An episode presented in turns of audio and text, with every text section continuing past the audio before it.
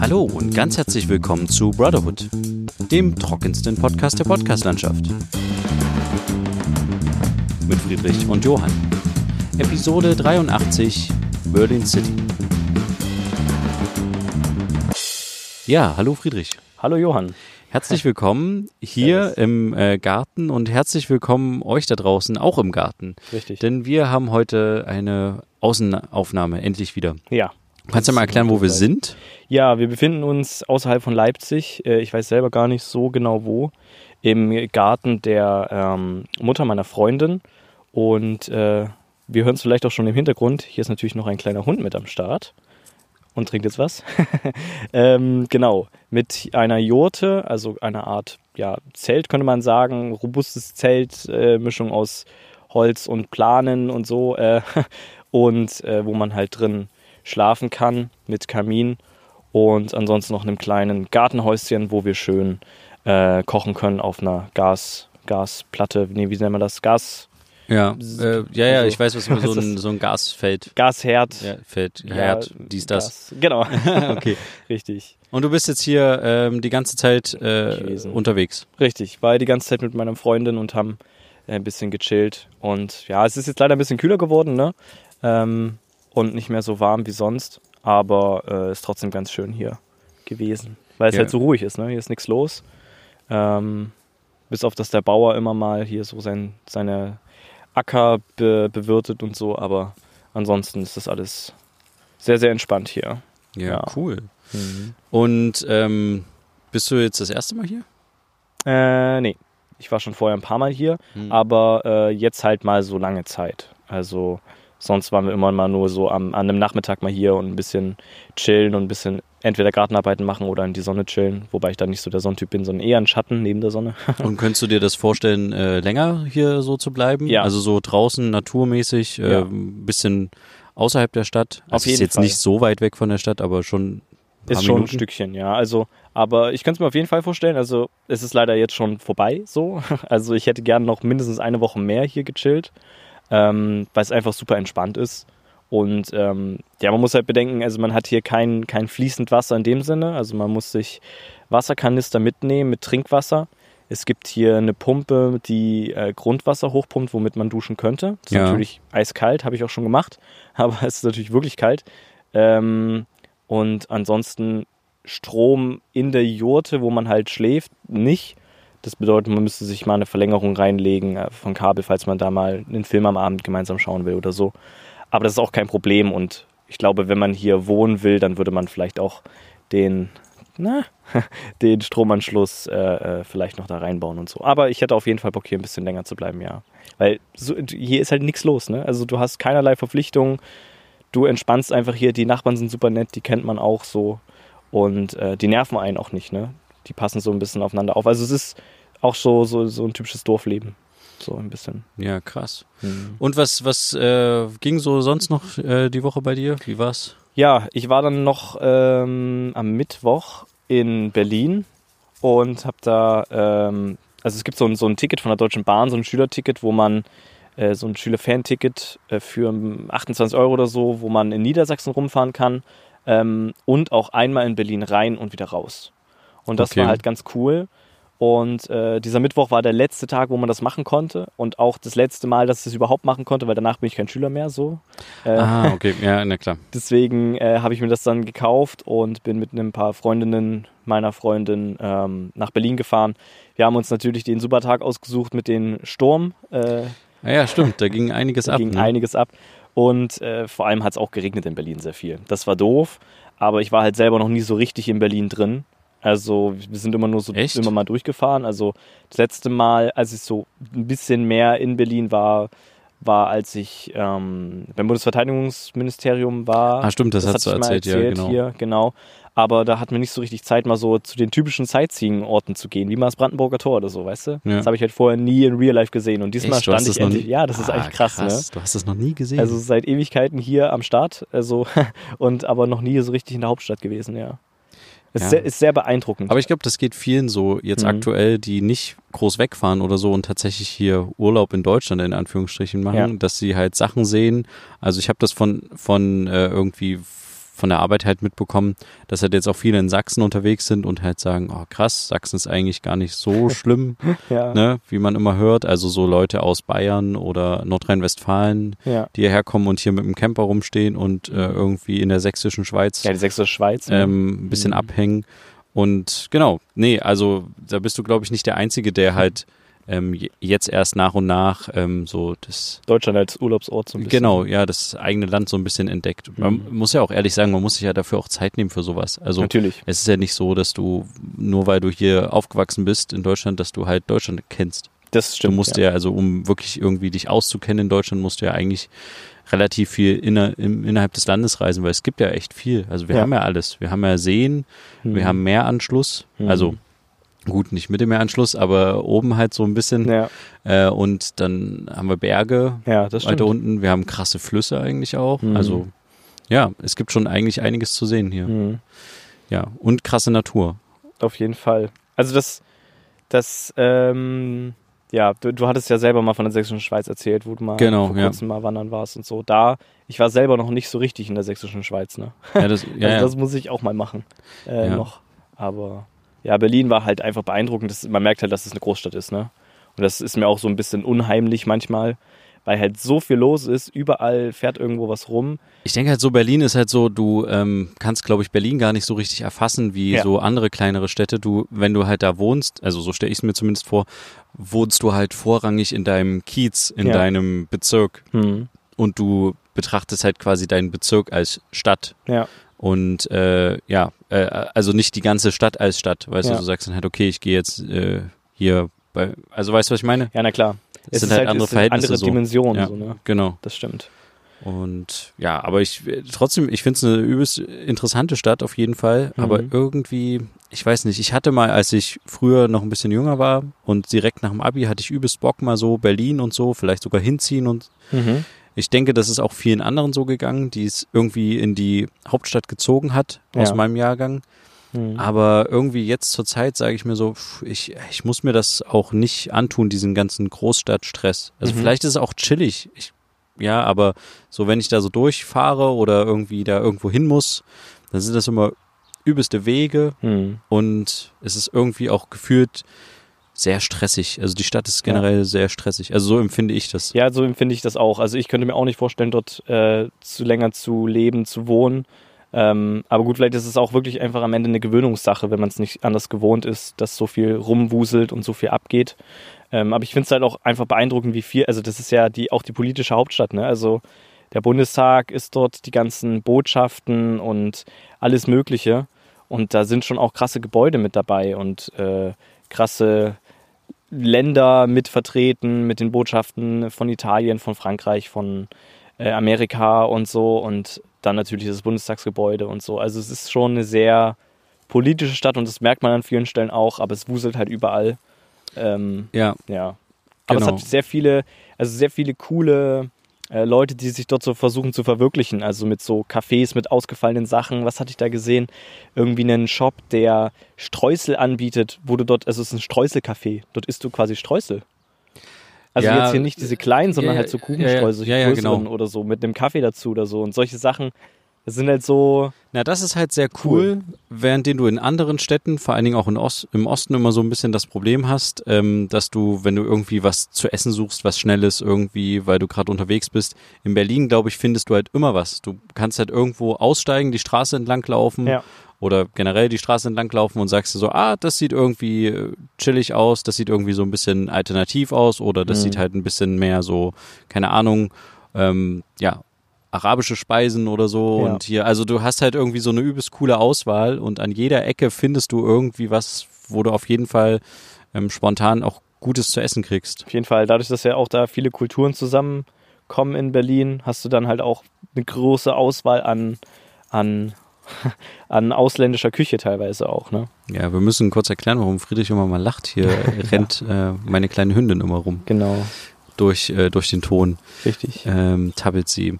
Ja, ähm, aber machen wir mal einen Themenwechsel. Mhm. Ähm, rate mal, was heute vor einem Jahr war. Heute vor einem Jahr, das weiß ich nicht. Doch, du weißt es. Denk noch mal kurz eine Sekunde nach. Was haben wir denn eigentlich? Wir haben August, Ende August. Ende August, ja. Ich weiß es nicht. Ähm, ich war auf der Eleonore und wir hatten unsere Folge vom Schiff. Oh, echt? Ist das jetzt schon ein Jahr her? Genau, ja. Also Uff, vor, okay. also vor zwei Tagen haben wir die Leute an Bord geholt, genau. Aha. Da Ja. haben wir hier die Satellitenschalte und sowas gemacht. Ja, ja, genau. Oh, krass. Ja. Heute vor einem Jahr. Genau. Okay, das ist, das hatte ich gar nicht. Und es hat mich tatsächlich die Woche noch so ein bisschen äh, sentimental gemacht und ich habe auch noch mal mit ein paar Leuten ähm, gesprochen, die halt auch mit waren Hm. Und ähm, habe noch mal so ein bisschen versucht rauszufinden, was so aus den Leuten so geworden ist, Oh, cool. die eigentlich gerettet wurden und Hm. ja, also es ist ähm, so wie ich mitbekommen habe, ist es halt so, dass äh, ein paar, also es gab einen Verteilungsschlüssel Hm. es gab ein paar Länder, die wollten die aufnehmen, ähm, die Geretteten. Und haben halt gesagt, ja, also Deutschland will halt ein Kontingent aufnehmen, Portugal war dabei, England, ähm, Belgien, Frankreich, ja, und Italien, glaube ich, auch. Hm. Ähm, genau, und jetzt ist es aktuell so, dass ähm, so etwa so um den Daumen gepeilt sind tatsächlich so 20 etwa in Deutschland davon Okay. von den 104 Leuten, also es war ja eine ganze Menge. Äh, dann ist ein bisschen so selbstständig, hat sich verselbstständigt auch in Deutschland. Also in Brandenburg sind ein paar, die sind halt irgendwie, ja, wollten vielleicht weiter nach Frankreich oder so, weil sie da Familie hatten und haben sich halt, ja, sind so gesehen abgehauen, könnte Mhm. man sagen. Also tingen irgendwo rum. Es gibt ein paar in Baden-Württemberg. Ähm, es gibt einen relativ großen Teil in Potsdam. Also alle sehr verstreut. Genau, ja. Und äh, dann haben es welche, die eigentlich in Italien bleiben sollten. Das waren so die, die Jüngsten, die eigentlich an Bord waren, die äh, kleinen Kinder, die Minderjährigen. Äh, die haben tatsächlich dann noch äh, es nach England geschafft. Also sind Mhm. aus Italien abgehauen quasi, aus ihrem, aus ihrer Unterkunft und sind dann ähm, ja nach England rüber auf ein Containerschiff, haben die sich halt drauf geschmuggelt und sind dann äh, rüber gedüst und sind jetzt in England in Pflegefamilien und sind aber total glücklich und können auch relativ gutes Englisch schon. Okay.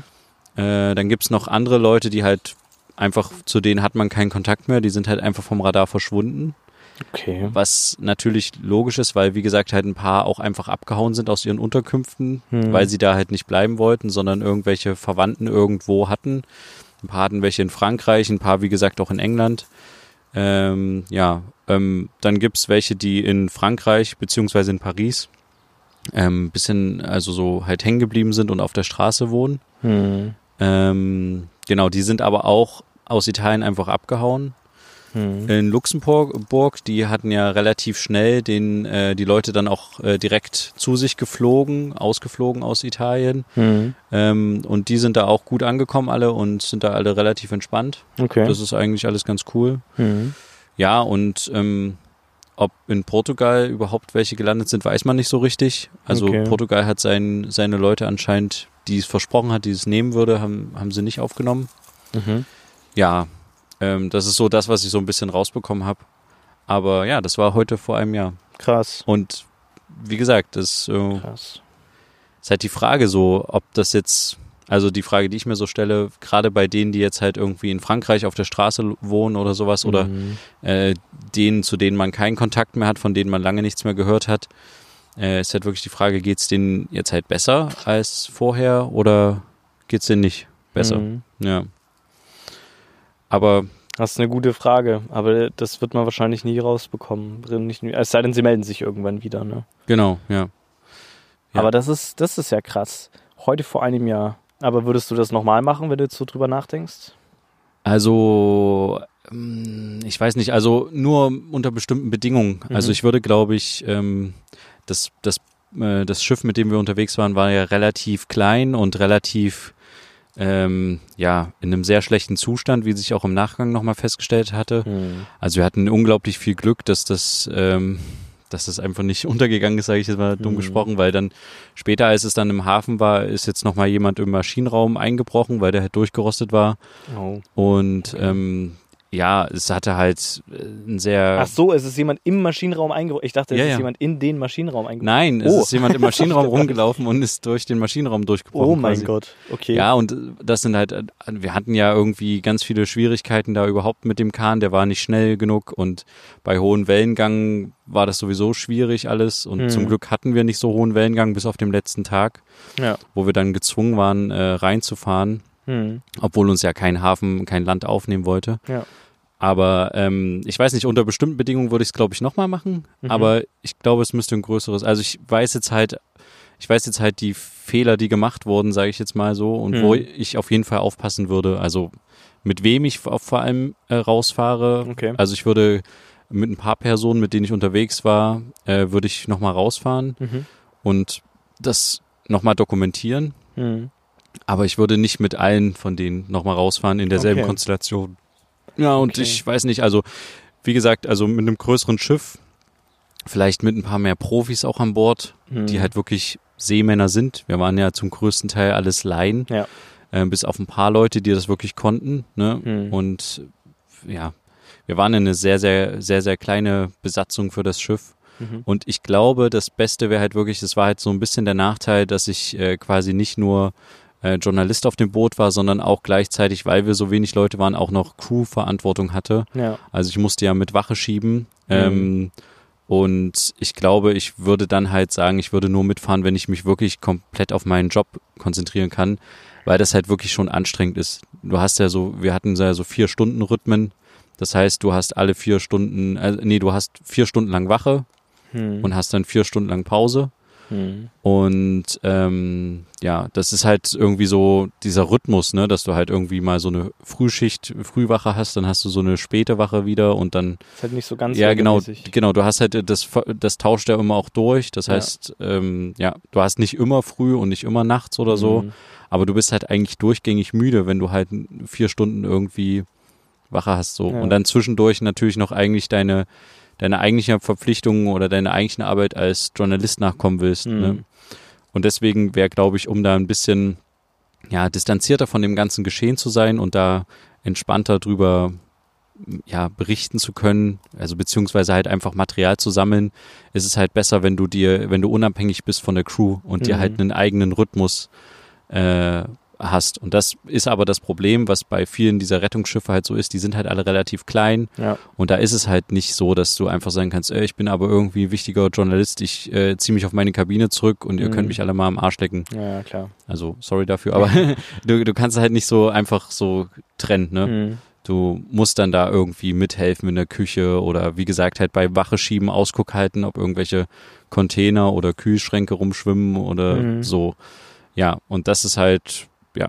Deswegen würde ich das, wie gesagt, unter gewissen Voraussetzungen nochmal machen. Aber ich wüsste jetzt halt, worauf ich auf jeden Fall achten würde. Und Okay. rückblickend war das eine krasse Erfahrung und Ja. äh, ich will es auch jetzt nicht missen, aber ähm, eigentlich hätte, hätte man es vielleicht nicht machen sollen. Okay. Also aus Sicherheitsgründen, glaube Ach ich. so, okay, aus Sicherheitsgründen. Also wenn ich jetzt das, das, man das vor, dem, vor demselben weiß. Schiff stehen würde, mit Mhm. derselben Crew, mit der Erfahrung, was da alles möglich ist und ja, wie gesagt, wir hatten nicht nur einmal Glück, wir hatten hundertfach Glück geführt. Hm. Ähm, würde ich es eigentlich, würde ich vor dem Schiff stehen und sagen, nee, ich würde es nicht machen, Hm. weil es einfach, ja, auf Glück basiert hat, dass wir das so gemacht haben, wie wir es gemacht haben und dass es halt niemand verletzt wurde oder so dabei, ja. Ja. Dass ihr nicht selber noch. Oder genau, dass Mhm. keiner von uns über Bord gegangen ist oder Ja. so. Und ja, auch bei dem Sturm, wo wir reingefahren sind, äh, das war ja so ein Moment, wo ich richtig Schiss hatte, weil sowas habe ich echt noch nie erlebt und das, äh, das will man, glaube ich, auch nicht nochmal erleben. Gerade Mhm. auch mit so einem kleinen Schiff, wo du halt wirklich, du bist halt voll dem Meer ausgeliefert, du hast nichts um Mhm. dich herum.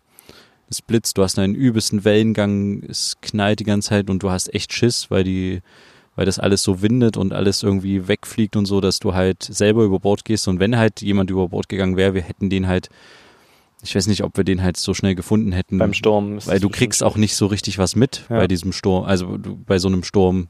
Die Hm. Maschinen sind laut, äh, der Sturm an sich ist laut und wenn es da halt Platsch macht und jemand drüber fliegt, ja, wenn der nicht eine Rettungsweste anhat mit so einem Signallicht dran, dann ja, ist halt, weiß nicht. Ist, also es, ja. das war schon, wir hatten natürlich alle Rettungswesten an und so, ne, aber ich dachte mir manchmal schon, oh, das, jetzt geht's schief. Also in dieser Mhm. besagten Nacht, in der wir dann auch reingefahren sind, dachte ich Okay. schon krass.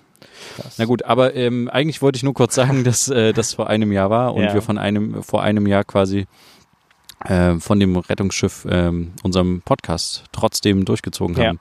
Ja. Genau. Cool. Ähm, wie war denn eigentlich dein, deine Konzertsache, von der du letzte Woche erzählt hast? Äh, dieser Testlauf, der da. Ja, Start genau, das kann ich ja noch ähm, fix erzählen. Das Mhm. war tatsächlich äh, sehr interessant. Das war ja in der Arena Leipzig ein Tim Bensko-Konzert und Mhm. die Universität Halle hat quasi ein Forschungsexperiment dazu gemacht, wie sich Besucherströme während eines Konzertes verhalten. Mhm. Und es war quasi so, dass die ähm, etwa so 1300, 400 Teilnehmer hatten bei dem Experiment. Mhm. Alle wurden vorher auf Corona getestet Mhm. und ähm, Du auch, wie du erzählt hattest? Genau, ich auch. Und ähm, ich, ich weiß gar nicht, also ähm, interessanterweise hat das tatsächlich dahingehend schon mal was gebracht, dass die einen Corona-Test positiv hatten. Oh, okay. Das heißt, die konnten halt schon mal jemanden sagen, hey, übrigens, ähm, du hast Corona. Mhm. Wäre cool, wenn du dich ein bisschen isolierst. Ähm, dahingehend hat es schon mal was gebracht. Mhm. Ähm, was das jetzt genau gebracht hat, kann man natürlich erst sagen, wenn die ihre Daten ausgewertet haben. Ja. Und die haben, äh, ich habe das letzte Woche schon mal angesprochen, die haben quasi jedem beteiligten Konzertbesucher einen sogenannten Tracer gegeben.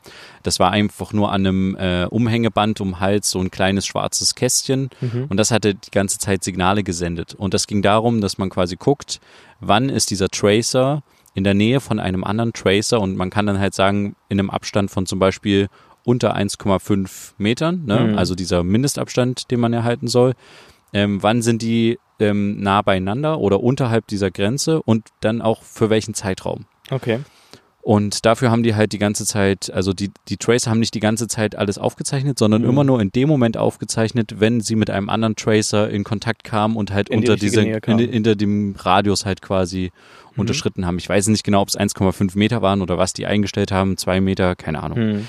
Ähm, Aber es bedeutet, es gab keine Abstandsregel an sich. Genau, die haben keine Abstandsregel gemacht. Die Mhm. haben sich auch tatsächlich alle, die haben auch schon äh, geguckt, wie die sich draußen anstellen und wie die sich in Schlangen anstellen. Okay. Und das, das erste Szenario war quasi so, die haben äh, da ein Sitzkonzert draus gemacht. Okay. Also es gab eine Bestuhlung und haben Mhm. gesagt, jeder, wir setzen jetzt alle ganz eng zusammen. Mhm. Also jeder ein Stuhl und auf dem nächsten sitzt jemand Mhm. und machen so das Konzert. Das Konzert ging dann immer so eine Viertelstunde, sage ich jetzt mal, kam Tim Bensko auf die Bühne, hat was gesungen. Ich muss ganz ehrlich dazu sagen, ich finde also als Konzertbesucher, wenn ich Tim Bensko-Fan war, okay, das war interessant Mhm. oder cool, der Moment, wenn Tim Bensko auf die Bühne kam. Ja. Aber irgendwie eine Viertelstunde oder so war halt kein wirkliches Konzert, Mhm. so gesehen. Aber es ging den Leuten ja auch nicht, also den Forschern ja auch nicht darum, jetzt irgendwie ein Konzert aufzuzeichnen, Ja. weil wenn die Leute alle sitzen, passiert da keine Interaktion zwischen den einzelnen Personen, weil die Mhm. sitzen ja nebeneinander einfach nur. Und deswegen ging es denen eher darum, was passiert in den Pausen und was passiert beim Einlass. Mhm. Und deswegen haben die halt gesagt, okay, wir machen jetzt, ähm, schicken jetzt alle wieder raus Mhm. und lassen alle wieder anstellen und aus verschiedenen Eingängen, die haben dann verschiedene Eingangsszenarien geprobt, wo kann man wo reingehen und wie kommt man ineinander, zueinander in Kontakt dann Mhm. Haben die dann geguckt, ähm, äh, wie ist es denn jetzt, wenn wir bei Szenario 2 quasi alle einen Stuhl versetzt sitzen, also einen Stuhl Platz dazwischen haben Okay. und die Reihe dahinter nochmal ein Stück versetzt ist. okay, das heißt, sie haben. Ah, okay. Genau. Mhm. Und äh, haben halt geguckt, wie das dann da ist, beziehungsweise wie dann die Leute miteinander halt sich da hinsetzen und so, wie die sich die Plätze füllen. Mhm. Und dann haben sie, äh, dann kam wieder Tim Bensko auf die Bühne, hat kurz gesungen. Okay. Und äh, dann haben sie Szenario 3 gemacht, wo sie quasi wirklich diesen Mindestabstand von 1,5 Meter Radius zu jedem anderen eingehalten haben. Also Mhm. wirklich so viel wie möglich Stühle Platz gelassen haben. Ähm, Aber konnten so befreundete oder Paare zusammensitzen? Oder ich glaube ja, ich Okay. äh, habe da nicht so drauf geachtet, muss ich ehrlich Mhm. sagen. Ich war da mit anderen Dingen beschäftigt, aber ich glaube schon. Okay. Äh, die, die haben dann schon äh, die Paare so zusammensetzen lassen. Das Problem war aber, die wollten natürlich auch wissen, wie ist das so mit Alkoholausschank und so ein Zeug, ne? Mhm. Weil äh, ja, das, da verhalten sich ja Leute dann nochmal anders. Das war aber wohl nicht erlaubt Mhm. und die durften auch nicht in der Arena in dem Veranstaltungsgebäude quasi ähm, essen. Mhm. Aber die haben das Essen dahingehend inszeniert, dass sie vor dem Veranstaltungsgebäude ähm, so Würstchenstände hatten und Mhm. so und hatten aber im Veranstaltungsgebäude, da wo normalerweise so Essensausgabe ist, ähm, Leute hingestellt, die so die Eintrittskarten entwerten und abstempeln. Okay. Dass die Leute sich quasi trotzdem drinne anstellen müssen, Mhm. um in Anführungsstrichen ihr Essen zu kriegen. In dem Ja. Fall war es nur ein Stempel und dann rausgehen und ihr wirkliches Essen äh, kriegen. Okay, cool. Ja, und äh, jetzt rat mal, was der ganze Spaß ungefähr gekostet hat. Oh, da habe ich keine Ahnung, was solche Dimensionen dann hat, aber äh, ähm, So ein Experiment. das weiß ich gar nicht. Also der Professor hat dann im Interview gesagt, vermutlich so 900.000 bis eine Million hat das Ding gekostet. Okay. Ich weiß jetzt ehrlich gesagt nicht Aber da genau. sind bestimmt auch die Konzertgeschichten mit drin, oder? Naja, ich, ich nehme mal an, dass Tim Bensko das halt kostenlos gemacht hat, aus Okay. Eigeninteresse, weil er halt äh, natürlich auch wieder Konzerte geben will. Ja. Ne? Ich nehme auch an, dass viele Leute, also es war auch ähm, mit unterstützt von der Arena Leipzig und sowas, dass auch die Arena ähm, das kostenfrei gemacht hat. Hm. Vielleicht haben die ein paar Techniker bezahlt oder sowas, das weiß ich jetzt nicht genau. Ja. Aber ähm, die Corona-Tests haben wohl allein irgendwie so 50.000, 60.000 gekostet oder so Okay. Ähm, für die ganzen Leute. Mussten ja auch die Caterer, äh, mussten ja, Ja, auch gut, getestet werden ja. und so. Und Mhm. die haben übrigens auch, die haben ein paar Tracer auch an die Caterer verteilt und so, Mhm. um zu gucken, wie das ja mit denen läuft. Ja. Und ähm, ja, und äh, zu rechnen ist mit einem Ergebnis in etwa zwei, drei Monaten.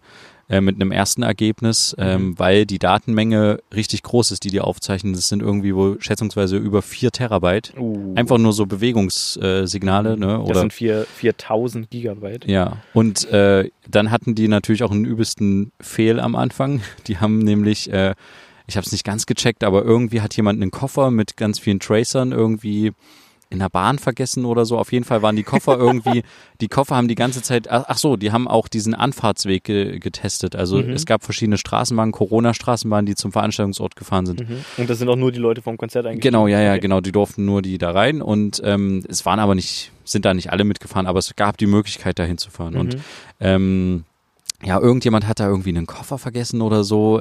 Ist eigentlich egal, was passiert ist. Auf jeden Fall gab es irgendwie 60 von diesen Tracern, die die ganze Zeit am Anfang des Konzerts, also schon während des Einlasses, die ganze Zeit gesendet haben und Daten aufgezeichnet haben. Mhm. Das heißt, die waren alle die ganze Zeit eng beieinander, innerhalb dieses, um, äh, unterhalb von diesem Grenze, die Ja. die halt eingestellt hatten. Ja.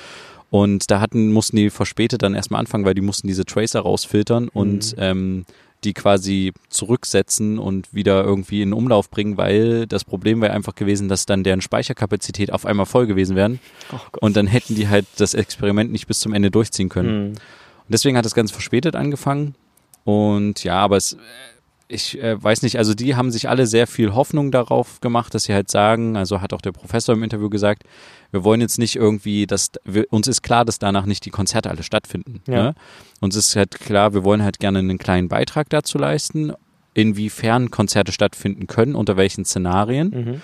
Und ähm, im Idealfall soll es halt in seiner Vision so sein, dass man halt sagt, okay, ähm, eine Veran Versammlungsbehörde sagt halt, ähm, da wird ein Konzert angemeldet und die sagt halt, okay, ähm, wir können das zulassen, aber wie wäre das denn, also wie viele Infizierte gibt es ungefähr denn danach? Und dann sagt halt der Okay. Veranstalter, naja, du kannst damit halt rechnen, dass danach in deiner Stadt 10 bis 20 Leute im Schnitt vermutlich ähm, infiziert sind und neu infiziert sind. Hm. Schaffen das deine Krankenhäuser? Mhm. kann man das halt befürworten, wenn so viele sind oder so wenige, Ja. wie auch immer man das, von welcher Seite man das sieht. Mhm. Ähm, genau, also dass man halt so eine Abwägungssache machen kann. Dass Okay. man halt sagen kann, okay, wenn da jetzt 5000 Leute zum Konzert gehen, sind das irgendwie 10 Leute, wenn da 10.000 kommen, sind das 40 Leute. Hm. Sag, es sind Ja, fiktive sind jetzt- Zahlen, muss ja. ich dazu sagen, ne? einfach nur so ausgedachte Zahlen, aber sowas in der Art, das wäre halt seine Vision des Ganzen gewesen. Und ich weiß nicht, ob das, äh, also ob das jetzt klappt, Hm. ob das überhaupt eine gute Maßnahme ist, das so zu sehen, aber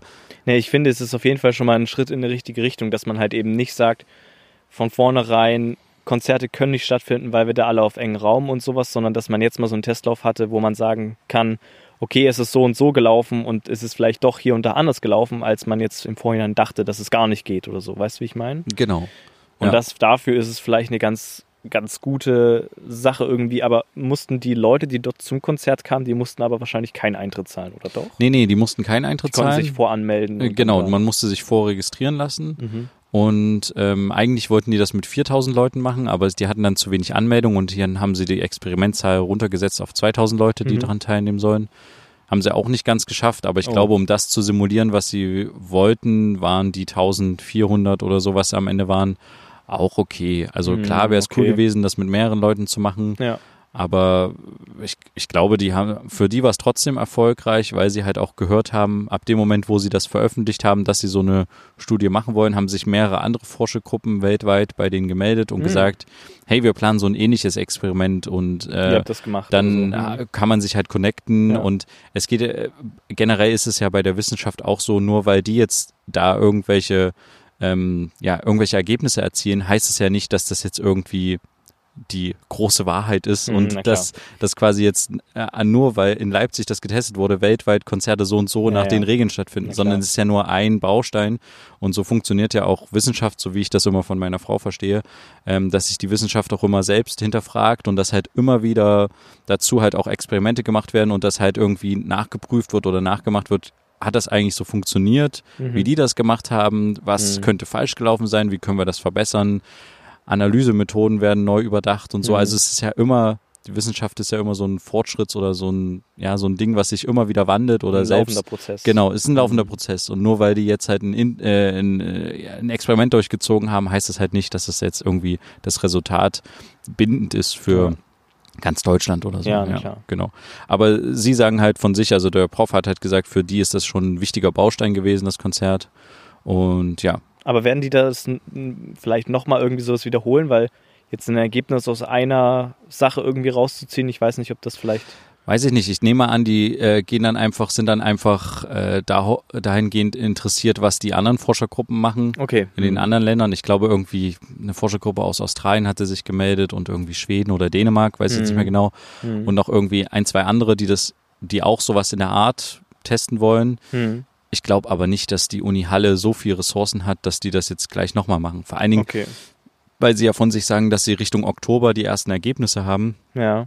Aber das sind ja dann auch immer nur Vorergebnisse und es ist ja noch nicht, also bis du wirklich alles ausgewertet hast, dauert es ja noch ein bisschen länger. Hm. Und dann ist es, glaube ich, wirklich auch besser, wenn noch andere sich damit beschäftigen, parallel dazu, andere Wissenschaftlerteams. Ja. Und dann wird halt zusammengearbeitet. Genau. Was halt wieder das Coole irgendwie an dieser, an, an wissenschaftlichen Sachen ist, dass halt immer miteinander gearbeitet wird. ja, das finde ich halt auch. Klar gibt es da auch einen Konkurrenzdruck. Natürlich, klar. Und, Wer kriegt die ähm, Gelder? Wer kriegt, Genau, wer ja. kriegt die Gelder, wer kriegt die Förderung, wer kriegt dies, das so. Ja, Oder wer kriegt auch die coolen Wissenschaftler, also die coolen, äh, die guten, die Guten, die Besten. ähm, die ja. besten Wissenschaftler. Aber ja, ähm, das ist auf jeden Fall cool, dass man da halt so untereinander arbeitet. Hm. Äh, mit, miteinander, untereinander arbeitet, ja. Ja. Genau. Ja. Hm. Genau, dann würde ich sagen, war es das auch schon wieder für Mhm. diese Woche. Ich habe Ja. eigentlich noch ein paar andere Themen auf der Liste, aber ich sage, die heben wir uns einfach für nächste Woche auf Na klar, und hören dann einfach nächste Woche uns wieder, wenn es wieder heißt, zwei Brüder. eine Brotherhood. Macht's gut, bis dann, tschüss. Ciao.